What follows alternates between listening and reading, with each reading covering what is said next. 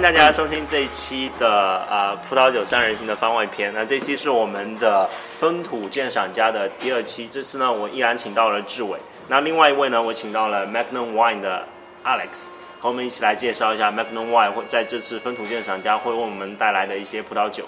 那接下来的部分呢，我们可能要转成英文模式，因为 Alex 是是法国人。那但是啊、大家如果听这个视频的音频的话呢，也可以去我们的微信账号，可以找到相应的文字版本。All right, uh, good morning, guys. So, morning. Uh, Alex, can you introduce yourself first? Sure.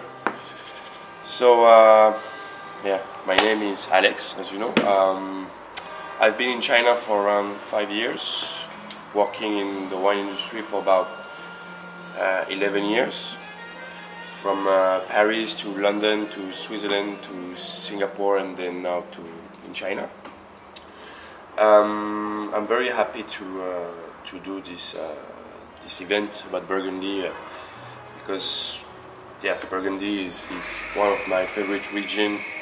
Talking about wine, um, yeah, I have been certified sommelier uh, when I was in France, so I believe I understand Burgundy a bit, and uh, I'm able to, to give some of the uh, good uh, comments about some of our wines. So um, I will try to, to, to guide you around some of our Burgundies and uh, as, as best as I can. OK 啊、志伟。之外我就不用再介绍了，我又出现了。大家好。 Okay. Hi, so we're gonna. I'm going to help Ian today to uh, to interview Alex to give the best guide or to the, for the best information that Yeah. we can have for the tasting. And first, uh, I think Magnum is one of the very uh, modern importer. Actually, it's, it's uh, one of the importer of a new generation. It represents kind some kind of very small quantity, very boutique winery. Yes, this is um, this is a choice. We're trying to, to, to have this philosophy of choosing family winemakers um, only to, to, to introduce because we are working mostly with restaurant and hotel and we're trying to develop this this uh, B2C uh, client more and uh, for that you need always to to uh, to be sure of the quality of the wine. and The only way to make sure is work with winery which every year are making sure uh, of the regular quality by organic or biodynamic farming. Um, could be uh, yeah, just making sure the regular quality of the winery and uh, take a lot of attention to choosing wine first uh, that are tasting good for us, for our experience of the Chinese consumers in China, and secondly about what we like, uh, how the people are working, the philosophy of not putting too much chemical in the vineyards, not transforming too much the wine in the winemaking. This is very important for us. The non-interventionist uh, winemaking and uh, yeah, we're just trying to introduce good family winemaking into the Chinese market. Then I have a question. What what do you think the biggest difference from the family wineries? Like I think you mentioned this word pretty pretty like you're kind of focusing on the family wineries. So what do you think the big, biggest difference between the family wineries and some uh, like company or other purchased wineries? Well, today, today, if you look at the how is the market of wine in China, you can see that it's dominated by uh, big, big importers. Like uh, don't want to mention it, but yeah, I probably can like mention ASC, Torres. Uh, some of the wine they have, you can see it everywhere in all the major hotels and restaurants. Um, but they are actually bringing big, big brands in China, which is uh, in a way easy because you can do more marketing. But uh, yeah, we believe in in small winery because they carry love, they carry passion more, they carry handcraft in their winemaking, Um, and I think it's very important to have this this uh, feeling today in uh, what we consume. It can be food, it can be wine, but it's very important to have this uh, to have this attention in the product that we consume.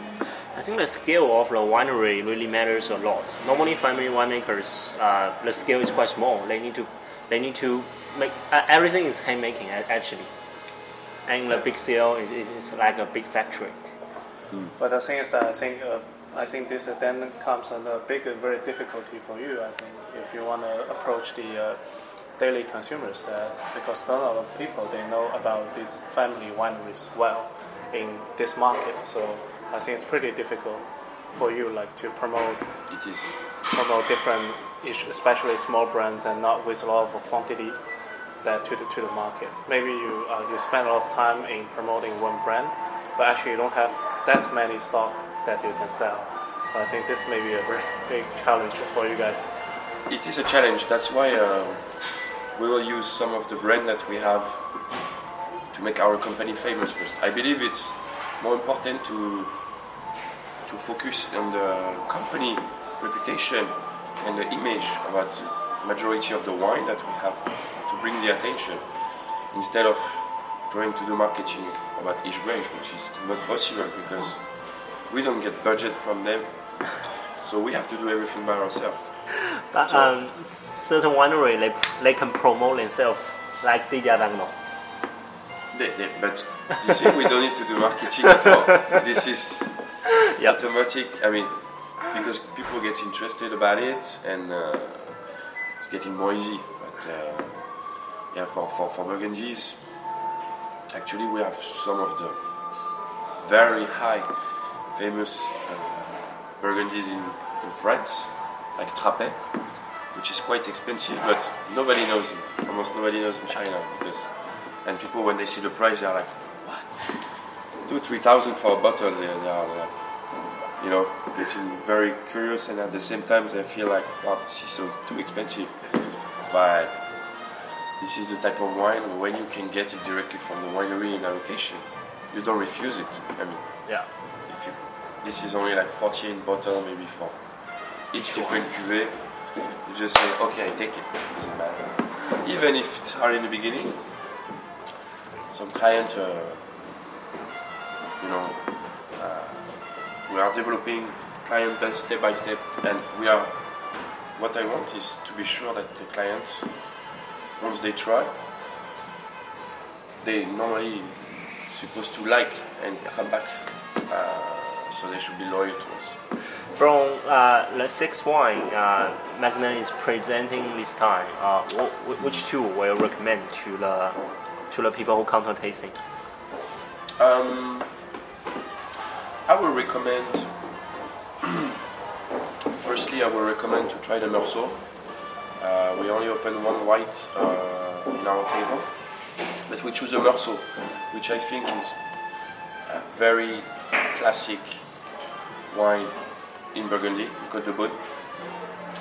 Uh, among the most elegant, round, and charming whites that you can try. So that will be the first choice, and for the reds, um, without speaking of the Grand Cru, I will talk about uh, I will talk about the Volnay from uh, Matrot, which I think is very elegant and uh, rounded and, and charming because about the vintage and, and, and also because about the, the, the winery. It's, it's very very traditional winemaking in Matrot. Everything is done in, in barrels uh, from the fermentation to the uh, vinification and aging. And I think it's, it's very important to, to try Matrot, which is not famous at all, but very beautifully done. Uh, very beautiful Volnay, Premier Cru, Santenots to try on our table. Back to the white wine, the Meursault from Lafarge. Um, they are famous because of their Volnay production, right? They have several Volnay. Yes, And we are based in Volnay. yeah, so uh, how how about this uh? It's, it's, they don't they don't really produce a lot of white wine, right? Only like I think three. One they have- Bon, one Meursault, and I think they have some Aligoté, Yes. and that's it. Yes. Um, yeah. So what, what did you ask about the white I mean, uh, um, they, Lafarge, they don't they don't produce Yes, a lot of red exactly. wine. So so um, how is this white wine be? Exactly. They are not famous for the white wines. They are more famous for the Volnay, as you said. Uh, very small winery based in Volnay. Family, uh, family oriented, biodynamic uh, farming, and, uh, and, and very uh, traditional winemaking as well. But we choose Meursault because just the wine is just tasting really good. Uh, it's a beautiful Meursault from, from, from this winery, tasting very good at the time, and we just thought like, oh, okay, the moment to open wine and, and show that Lafarge can also do very great wine, white wine. How is the style of this Meursault? Because you know, uh, last the three most important Meursault producers, uh, Coche-Dury, uh, Roulot, and Roulot. Comte de Lafon, they are all different. They're all different. You know, Coche-Dury is kind of fat. It's kind of very very good on acidity, and, and maybe um, Roulot and uh, actually Comte de Lafon is is is is leaner. Yeah, they are not that on the fat side. How would this uh, Meursault from Lafarge fit in? Um, that's a good question. I think Lafarge, uh, if you try the, the red, they are always very tense, quite high acidity mm, in the style. Um, I would say it would be about the same, more close to Roulot style. A little bit of wood in the aging, still have the presence of wood, but huge acidity, very tense, very precise, um, very uh, like mineral and uh, straight style uh, white wine from Burgundy from Lafarge. And uh, Lafarge is, quite fam- quite a famous winery in Volnay, um, but they don't have Grand Cru. It's um, it's kind of interesting story. A lot of famous wineries they are not famous because they they are Grand Cru. They're famous because of their, their normally Premier Cru. And like uh, it's Coche-Dury is famous for his Meursault's Premier Cru. And but his Grand Cru sell as one of the most expen- expensive wine, uh, wine wine in the world. Let's uh, back to the, the Volnay. Um, um, what else special about this Volnay? The winery is not that famous, right? Um, it's not that famous compared to yeah, you mentioned Yeah. Coche-Dury, you mentioned. Uh, actually, Matrot is based in Meursault, so they are doing a lot of different white wine. Okay. Um, also, many reds, especially from the Côte de Beaune area. Uh, but they are more, uh, yeah, they produce more white wines, uh, such as Meursault and Pouligny Montrachet. Uh, and also, yeah, a few Volnay. So yeah, that's you're gonna say that's funny. You open Meursault from Lafarge, which is based in Volnay, and you open Volnay. From Matro, which is based in Meursault.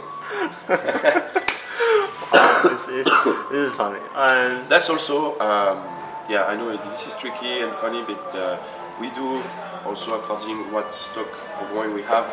Unfortunately, some of the wine we do not have any more stock in China, so yeah, we, we, we don't open because uh, if we don't have any stock after the tasting, that, that could be a problem as well. it's, it's one of the major issues in, in, in China's Burgundy market. You know, people don't have enough stock. How many Yeah, allocation you, you get from Lafarge for this Meursault and for the Matrot for this Volnay? Well, that's about less than 100 bottles, so Wow. this is this is not a lot. This is yeah. This is not the kind of wine we sell every day. I mean, it's not that expensive for a Meursault compared to because you said that. But yeah, that's as you said. You know, some of the wines they need time to to be introduced in the market. That some of the people know, even people from the from the trade, um, needs time we need to do more tastings. That's why I'm very happy we, we have this occasion to do the, the tasting with you guys. Um, but uh, yeah, so far, quantity we get from wineries are quite small, but uh, we don't sell so fast. But in the future, I hope uh, we'll sell faster. and We can get more allocation. Let's see. So you have any questions regarding all these two wine? Yeah, because you said like this is a question I also asked uh, at the interviewee this time that because I'm uh, I'm kind of new in Burgundy. So do you have any recommendations for for the for the wine lovers like me that they don't actually I don't under because I have some knowledge but maybe not as abundant as you or other Burgundy experts. How can I uh, how, how can I start to enjoy the Burgundy wine? Um, this is a good question. To, to, to start to enjoy Burgundy, I think it's uh, it's good to try few domains. Um, Pinot Noir first, or just Burgundy Chardonnay. Let's say uh, to find different style to see. I think from a Pinot Noir and from a Chardonnay, you can see the overall quality of the winery first. Uh, from their, let's say, entry-level wines. You mean like the not village? From the Pinot Noir, uh, Burgundy Pinot Noir, Burgundy and from Pinot the Burgundy Chardonnay, let's say. Uh, because it re- for me it represents the overall quality of the wineries. When you are happy with the Chardonnay and the Pinot Noir, means okay, you can go further on the cuvée, like uh, try some Premier Cru, try some different village, maybe some Grand, some why not? Um, then secondly, yeah, if you like the winery, style, some some winery in Burgundy, they have they are more like doing winemaking on the acidity. They love very precise and straight wine. Some wine make, some wineries they're making more round, more oaky wines. Let's say more modern style. Um, so you need to find your style first. That's why I think it's quite important to to uh, to know if you prefer wines from the Côte de Nuits also or from the Côte de Beaune. More whites in the Côte de Beaune, more reds on the Côte de Nuits, more roundness and elegance in the Côte de Nuits. Then, yeah, try a few wineries in each different region and try to locate where do you prefer uh, the Pinot Noir or the Chardonnay. I think it's quite important because Burgundy is complex, many different climates, as you know. Um, so I think the people starting with Burgundy might be a little lost in the beginning, but uh, I think it's worth, it's very worth to try once you probably French names are also hard to remember and, and pronunciate for, for Chinese consumer, but um, I think it's worth to try that that amazing history that wine has in, in Burgundy for this climate. For the monks used to do wines at the at the 11th century there, and uh, yes, I hope people are gonna, gonna enjoy this this tasting. And um, two wines from other importers that w- you recommend for the people who come to tasting. What, what would you choose? Um, good question. I haven't really tried uh, read all the list yet, but uh, I see that there is very interesting wines uh, on that list. Um, let me see. Um, wow. Okay. Um well, there is a wine that I think is very worth to try from uh, Ruby Red is the Bret Brothers. Uh, I used to know this winery. Two brothers in Mâcon doing biodynamic uh, winemaking, uh, farming, and non-intervention in winemaking. I think it's very worth to try that, even if it's not like a, a very expensive Burgundy. I think the results achieved here is, is, is very good and it's very worth to try that wine. Have you been to the winery yet? To Bret Brothers? No, Yeah. never. Uh, because I read in the book, their vineyard is on the village, on a, on a flat land, on a village. It could be quite interesting to see. Yeah, but I actually saw them. They, there is a, a movie in France about biodynamic uh, farming, and they are one of the major uh, Representative? uh, people being interviewed in that movie. Okay. So that's how I know them. Um, and for uh, red, I will uh, advise people to try. Um, let me see. What do we have? Uh, all right.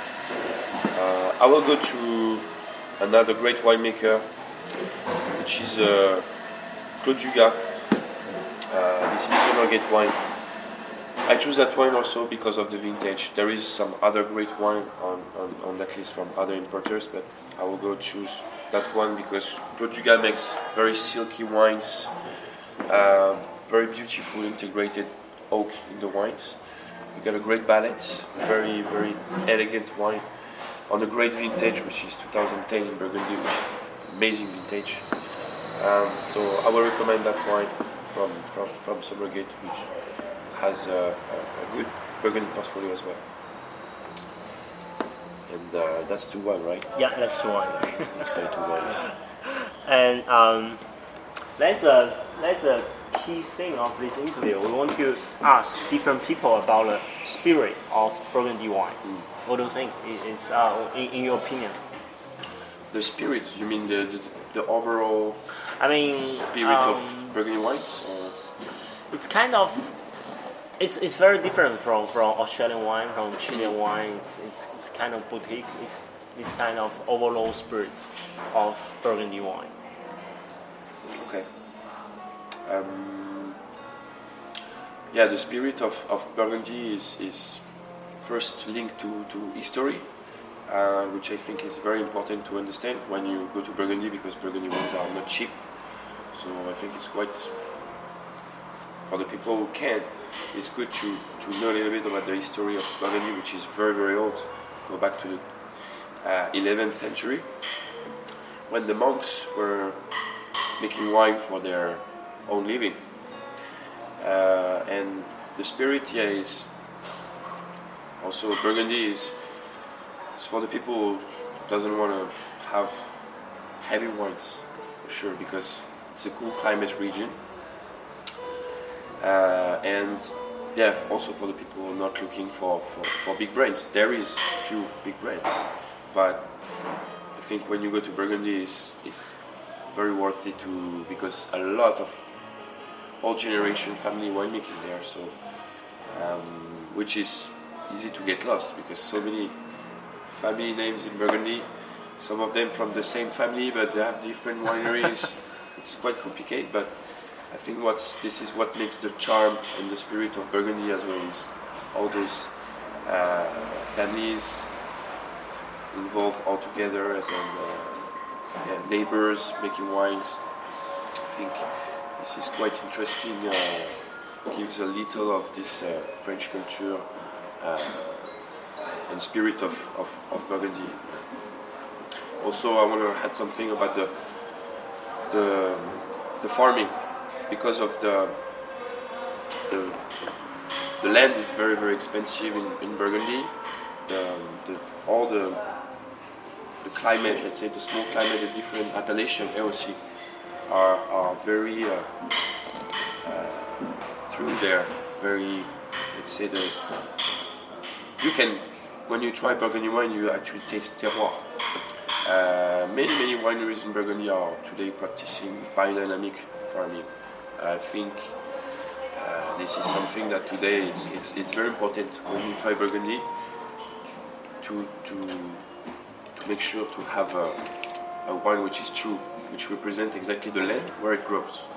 Um, that's why uh, biodynamic, organic farming is quite is quite important. And um, I believe when I see this list, most of them are biodynamic. Uh, when I see the, the wineries on this list, so I believe the tasting will be will be great, great tasting, amazing wine. Okay, maybe a last question from me then. Do you have any most memorable bottle of Burgundy wine to you? Like, Oh, okay, yes. Uh, I do have many uh, great souvenirs, but uh, one of my uh, best souvenir was uh, or white wine. It was in uh, Domaine at Claude Leflaive in Puy Montrachet at the winery. Um, yeah, we had a tasting with uh, with few people, and uh, she was in a very good day, very good mood, and uh, we tried village, premier cru, les pucelles, uh, and then yeah, she was quite happy, and uh, she said, "Ah, wait, I'm gonna open one more bottle." She went to the cellar, and she went back, and she was like, "Oh, let's try that today." It was uh, Batard Montrachet 1990. Um, and uh, yeah, amazing wine. She opened the, the wines. Uh, we tasted it. It was wonderful. Still very young. Big acidity. Um, When was that? Honey flavors, flowery, a little bit of oxidative, uh, but very beautifully made. Amazing wine. It was probably uh, six years ago, Okay. something like that. I was still working in France. I was working in Switzerland actually, and uh, it was an amazing moment for me because it was my first time to tasting the wines from from from Claude Leflaive, especially at the wineries with her. It was an amazing moment for me, and it was one of my great greatest uh, wine from Burgundy I ever tried yes, so far. Beside Romanée Conti, which is something else, but um, yeah, the wines from Claude Leflaive are, are pretty amazing for, for, for great wines. We also have Domaine Leflaive in the tasting. It's a Premier Montrachet Premier Cru. All right, all right. This is also one of the wine I could have uh, definitely recommend. It's it's quite amazing. Uh, 2010, Premier Montrachet Premier Cru. That's gonna be a great wine to try for sure. Burgundy is kind of um, difficult to to explain to to to your to others actually. The word you use to describe the wines is very similar. For the white wine, you it's kind of a little bit of honey, kind of uh, vanilla, kind of a little bit ox- oxidative, and kind of floral. And that's it. that's a very good Burgundy white going to, to give you. But no, it's, it's amazing wine, but very difficult to, to tell to some other people unless you taste it. Yes, exactly. Do you, when you taste Burgundy wines, uh, how to make the difference from a village, a premier cru, a grand cru in terms of taste? It's not easy to Describe, right? to describe uh, because this is yeah, your own sensations. Uh, you will see uh, yeah, different structure in the wines, different uh, textures, different length, different roundness, uh, different acidity. So it's it's yeah, it's own. Everybody has his, his own personal taste, but um, yeah, usually uh, when you taste premier cru and grand cru, you can you can feel from the structure, from the texture, that you are tasting great wines. Um, I believe, yeah, um, that yeah, some of the wine, like I see, there is a there is a Pommard, which actually Pommard is quite famous to be the most tannic Burgundy wines, Pinot Noir. Uh, but this is Domaine de Courcelles, so you see again, it's not uh, easy to get an opinion because even if Pommard is famous as the most tannic, Domaine de Courcelles is not making tannic wine at all. It's pretty King very elegant and very well silky uh, style wine. So yeah, like, once again, you have to know the winemakers in Burgundy. This is a must. So you at the you at the beginning of the interview said you uh, choosing the portfolio. One of the very important thing that you consider is your own palate. That if you like it or not. I mean, if as a consumer, I'm pretty uh, curious that do you have any standard that for you guys like while choosing while choosing a wine that you feel like it is a good wine? What kind of standard are you applying in in, in this kind of selection? Um, yeah, first when I will choose a when I will choose a wine, I will try to make sure that the wine is open, uh, that the wine is showing well once you open the bottle. So uh, you have to know a little bit your wines. That sometimes wines uh, they go to, to, to some phase of sleeping phase. Maybe sometimes they're not showing off very well when you open them. So yeah, tr- we try to, to choose wines that are today showing well for the consumer to enjoy, even from uh, early vintage. Because for example, we have some wines like from Lafarge. They are totally not ready to drink. From 2008 vintage, they are amazing, but they are totally not ready to drink. I mean, if I open this kind of bottle at the tasting, I know people will taste and make a bad face and like, what is this wine? so we try to choose wine, yeah, first that are easy to to drink and enjoy, and uh, that are showing uh, very well today. Can express themselves very well, so the, the people can try it and just uh, enjoy it at, at, at the best from, from that time. Um, I hope, yeah, I hope, I really hope uh, most of the one will, will show, but uh, most of them have tried it recently and yeah, they are they are ready to drink now. Great. So I think that should be it for today's interview. Okay. Yeah. So Thank you very much. Thank you. thank you for your time.